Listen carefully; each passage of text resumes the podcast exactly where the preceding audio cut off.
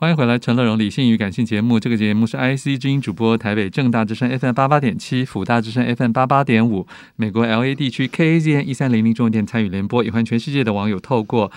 Apple、Spotify、Google、KKBox 上的 Podcast 收听我们的节目啊、哦。今天后半段一本好书要介绍，其实是两本书，来自一直耕耘。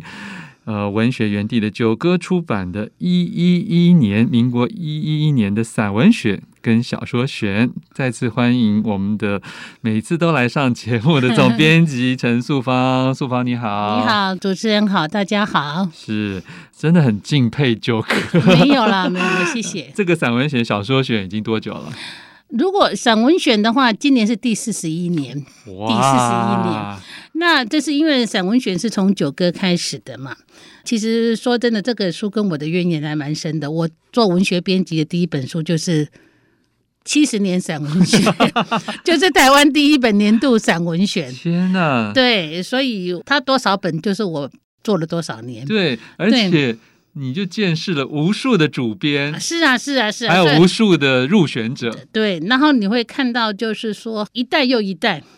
就是时代的潮流会不一样的，会一代一代。然后有些作者已经走入文学史，这是确定。对对比如对说我在开始编的时候，你会看到梁实秋的文章，对不对？梁实秋 的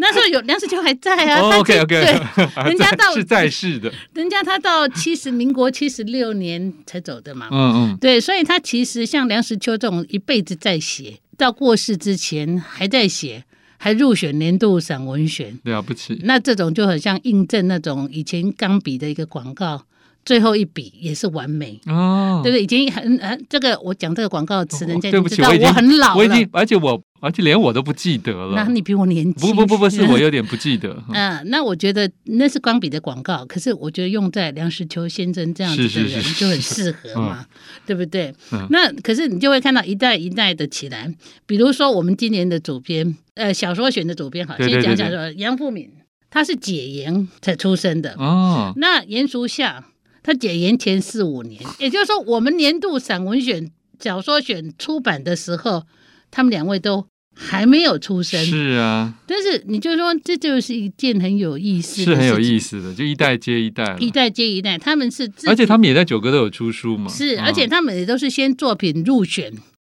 年度文选，先从年度文选入选嗯，的当做像严书夏。啊，他第一本书叫《白马走过天亮》，那篇文章就曾经入选过年度散文选，了解，然后他之后又得过我们年度散文选，都会有选一个散年度散文奖，他是也得过年度散文奖。嗯，所以这些你会看到有很多有意思的事情，就是说他们还没出生的时候，我这个文学已经存在。嗯嗯，等他文学成长的时候，他长到可你以写是写写作的你时家候的，敲门砖， 嗯，所以他就已经作品入选，然后又入选之后，然后又当了主编，嗯现在主编接棒去培就养别培人养下一代，所以这其实也是见证文学是一代又一代，一波又一波。哎，苏芳，你会觉得，你看政坛因为是有名额限制，每次在对参选大家都喊出世代交对替。对其实艺术领域不需要刻意喊，对对，就自然而然会对有世代交替。自然而 然，自然，因为你这是其实这个是一件时间是最好的裁判呐、对啦，对不好对？嗯。就是这样子。好，所以今年的这个散文选就是由曾经得过散文奖的这个严这个严肃书下，夏他来编选啊。嗯嗯嗯，那我我有注意到啊，嗯其实大家都有特地强调说疫情三年的影响啊，嗯还有说现在的这个文体嗯的所谓比较这个边界稍微比较模糊的这小件说跟事情。散文的其实这个个已经有陆续好几年都有人在提了，十几年了，二十几年，啊十几很年久了。嗯啊嗯，那现在你觉得这个一部分已经比较定型了吗？还是其实这个问题还是存在啊，嗯嗯还是存在，因为你比如说，大家会觉得说散文是。写真的，可是现在散文有 虚构，散文有虚构，是啊，写的跟真的一样，嗯哦对不对？嗯嗯我也曾经去看过很多文章的时候，比如说这个地方的评审的时候，他参加各地的比赛，哦可是这种会被检举的。比如说他到马祖参加马祖的文学奖，他变成马祖的女儿；他参加这啊个屏东的文学奖的时候，他变成屏东的什么什么什么。天哪后来大家说，哎，奇 怪，他到底是马祖的还是？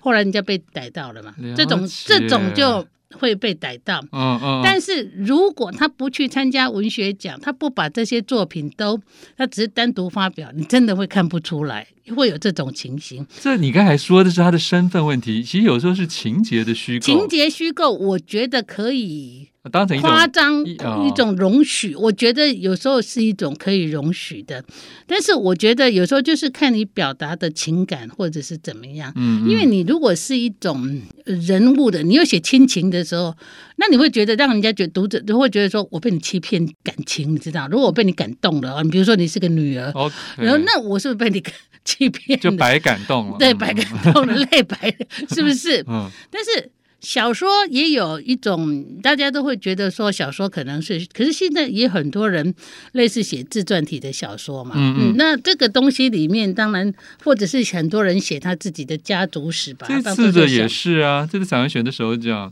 是。对他也是在讲这个生病这件事情，嗯这个是真的，这事情是真的。嗯嗯这这篇文章，这篇文章其实看的是有点，他很，因为他这个小孩得罕见疾病，是辛苦，就是他自己写的蛮悲的啦，就是这样子啊。只是说那个小孩子还蛮乐观的，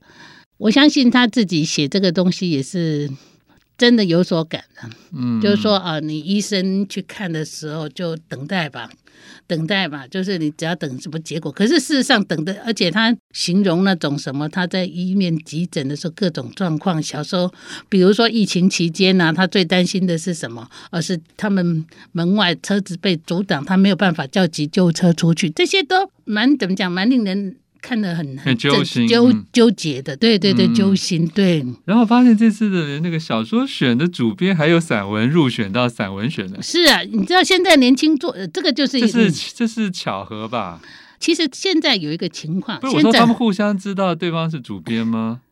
应该知道，但绝对不是有作弊，没有作弊的 好好没。我写没有作弊，因为他们本身呢、呃他们也都是会左右开弓啊啦。对，现在你看有很多作者，其实有很多作者，像有几个年轻的作者，像黄立群呐、哈。嗯或像张慧晶这几个，他们是小说、散文都写的对啊很好的啊。而且也都是卓然名家了嗯对吧。是啊，是啊，所以就是说，他基本上入选是不奇怪的，其实不奇怪。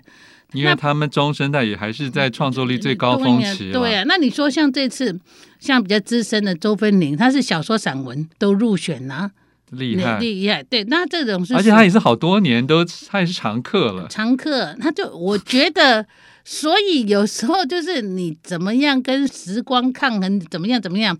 就看你自己的哎，不过这创作力量、不过其实总编这个有有时候也是篇幅的问题嘛。是像主编有说，有一些太长的，选不进来一。万一万五的就对对对就叫割爱了啦。是啊，是啊，是啊，因为有时候跟篇幅也有关系。是是是，啊不过现在选来选去，其实有时候因为报纸的关系，其实有时候长文章也不多，杂志会比较多嗯了，因为杂志可以包容的稿字字字的量数比较多。了解嗯，而且这次还有短的几篇成为是一这个小合集的，对对对，那个是有一点点像一种生活的一种点线面吧。哦，比如说还有什么百元理发店啊嗯什么。我说有时候我也自己觉得，我也很佩服这些年轻作家。有时候我觉得说这个没什么，嗯嗯嗯，可是他可以写的这么有趣。请大家来参考这本《九歌一一一年散文选》。欢迎回来，陈乐荣，理性与感性正在介绍的是九歌出版的一一年的散文选跟小说选。时间来到了小说选的部分呢、再次请我们现场的总编辑陈素芳跟大家谈谈这次小说选的主编是谁呢？呃，他是杨富敏。嗯，那杨富敏最出名的作品应该是拍电视很红的《花甲 男孩》。哇，对，他是花甲。今年他其实也很年轻啊，才三十出头。那其实我们最近呢，你就会发觉，在年轻的一代，他们基本上都是属于会受学院的训练的，嗯，学院训练出来的蛮多的。杨富敏自己现在也是读台湾研究所的博士班嘛，那他其实小说，当他自己也有写小说，也有写散文。那我们是觉得说，当我们在选主编人选，当然有时候也是一种冒险呐、我们就想说，当你在学术的时候，你其实是站在巨人的肩膀上在看这个东西，那么你是不是眼光有更开阔？然后再以你是一个小作家的经验，你来看这些小说，嗯，你会有怎么样的想法？所以我们就有时候考虑的点会在这边。那所以这今年就找了杨富敏来编，年度小说了，这样子。所以你在看他的序的时候，写的很像个研究报告，写的很好看、很流畅的那个是研究报告，看他是怎么样来选，而且他对小说的一种尊敬、那喜欢这样嗯子。而且他还提到了一些年度的小说界的对现现象，象就对还比就跟选入的无关 的。对，因为年度小说其实最早是从影帝尔雅出版社的，他从五十六年还是五十七年短篇小说选就开始到现在，嗯我这个要查。也就是说，年度小说选对台湾的一种历史已经超过六十年以上，一甲子喽。对，对，那历史渊源更长了嘛。嗯哼，那我觉得就这一也定要有一点史的眼光了。，对，所以他必须，因为其实他们年轻主编在承接，其实我有时候我会觉得说，不管是小说选或散文选，他们的序，他们序将来你整个合起来的时候，对呀其实是整个可以看出整个台湾文学的一种美学发展，嗯嗯，一个嗯时代的，甚至可以感觉到时代的氛围。当我们在做这个书的时候，这是一种意外的一种累积的资产。，是因为这里面一定会看到，不管是思想的部分，还嗯，是手法的部分，对，都会看得到， 都有变化了。对，因为就是说，你其实不论，就像说哦，你两岸开放的时候，你就会开始看到有一些回返乡的啊，回大陆嗯的啊，什么什么什么的。几年之后，你会看到很多很多的议题不断的出来嘛，就是这化为小说嘛。对，可是有的时候我们也会看到一些完全嗯意外的，比如跟说像今年也有这种以前军队的事情。对对对对对呃，这个好像就是就是你有时候你也不确定一个小说作者什么时候会想要写哪一种主题是或哪没一个错，时空，十个对对它也对不见是现在很贴近的时空。对对对，这是一个问题。嗯，但是因为你真正说是任何作品要跟这个时间那么贴近，我觉得不有时候贴的不好不哦。贴的不好，而且也刻意贴，反而不好。嗯，那你说这个第一篇他当兵的，这应该是他自己年轻时当兵的经验，没错。，对。但是他我们今天要看到的是，是要想要看到，就是说，在这种某种军中文化里面的某种压抑、嗯某种特色，那这个坑道嘛，那坑道就是。比如说他是一个什么文官还是什么的，他就是讲到一些军中里面有一些不合理的，那你会感觉到说，它的名字叫坑道，其实也是个好像闷的那个气出不去，好像就是有一个氛围在那个里面嘛。嗯对，那你比如说我们今年的年度小说奖好了。嗯，那讲那个鱼的，那这个是鱼，老实说，我问你，这个鱼跟我今年一一一年、一一二年、一一三有差吗？嗯未必，对不对？没关系，没，但是基本上它就是在这一年发表的嘛。而且是这一年廖鸿基开始比较拼命的写小说，对，应该这么说对吧。有时候年度小说选，有时候也是要年度也是要看到说哦，他发表的年能够跟时代切合很好。但是如果有时没有不，但是就是刚好在今年发表啊，他可能，而且他可能是刚好显示了这一个作家的某个生命史，史，对对对，他在今年聚焦于什小么？说对，因为他以前都是写散文，对他还得过我们年度散文奖，他是我们他这个他九是海洋文学家了，是他很厉害啊！你看他所有九哥的年度手，我说你那就下次去写童话好了，那你只差个年度童话奖没嗯得而就已，全包了，对不就对全包了嘛。嗯，那你看他那个写小说，他这个小说短，他其实那个其实是四篇很很短的文章，短短的合起来的，你会觉得那个鱼跟人性很接近。嗯对不对？你，看，比如说那个双鱼，那个鱼叫双鱼，有没有？嗯啊，什么还会情商？为什么情商？嗯啊，比如说还有这个这个鱼啊，吃戒指，嗯，它会喜欢吃戒指，食而且喜欢吃婚戒。这个鱼不是你一般我们想象一般常常见的，我们想说就是这样。但是他这个写这个鱼的时候，其实写到有一点点这个鱼跟人性有某部分是接近的对。呀。这里面我觉得小说最有趣的，有的时候常常就是时空的这个嗯高度的张力啊。对对就像对，这次两个资深的作者，一个周芬玲，一个对。他写是一般的爱情，可是对里面也带到了早期移民的一嗯对对些的对描对，而述。且还包括了一种地理上的对一种，这个其实就是功利的问题啊、那中文音的就更夸张了，呃中文音动这片还跑到了对对它遥远的印呃那个是西藏啊呢西藏，它其实这个是它长篇小说的一部分哦的摘录。了解，对它一部分的摘录，所以我觉得有时候真的是你会看到各式各样的想象力在里面辐射着。嗯对，那你比如说像阮庆月那个，你讲到资深的啊、这也是他自，我觉得很像他自传嗯传嘛，，是是类嗯自传的故事，嗯所以他那个时间就会变成说，哦，到他婆的那个什么移到台湾对啊来的这个、这个东西啊，所以其实你说像像阮清月这种作品的话，它当然就是很台湾的作品嘛，嗯因为人就是好像外省的，就是到台湾的这个这个的那个东西啊，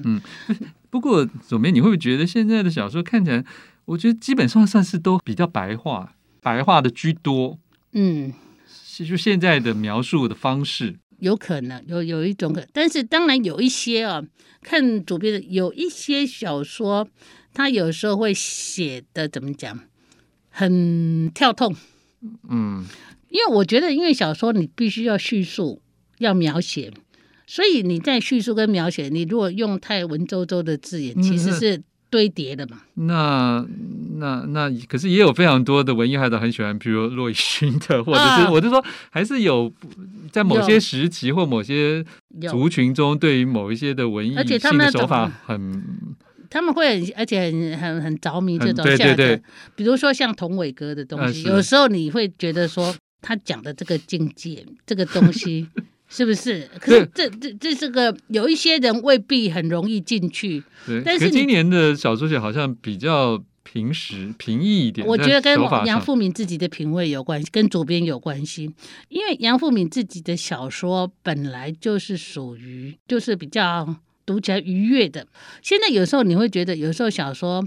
到底要不要说故事，其实一直是一个问题。那有些人就觉得说，我为什么要说故事？我排斥说故事。那但是有些人就说，你不你排你斥不给我故故事，我哎那你写什么小说，嗯对不对？有些人会这样反问你，但是人家觉得说我就是要一个氛围，要一个酝酿，要一个韵界，所以有时候候这个实在是啊好没关争系，论不休。九哥继续出，我们就可以继续看到不同的风景了。对，谢谢，嗯 是请大家啊，自己参考九哥一一年的散文选跟小说选。谢谢总编辑陈素芳，谢谢。陈乐，我跟你说拜拜。想看我更多文章讯息，欢迎上我的官网陈乐荣自选集。富广建筑团队邀你一起复学好礼，广纳好邻。谢谢您收听今天的理性与感性节目。美好的生活如同美好的建筑，必须兼具理性的思考与感性的温度。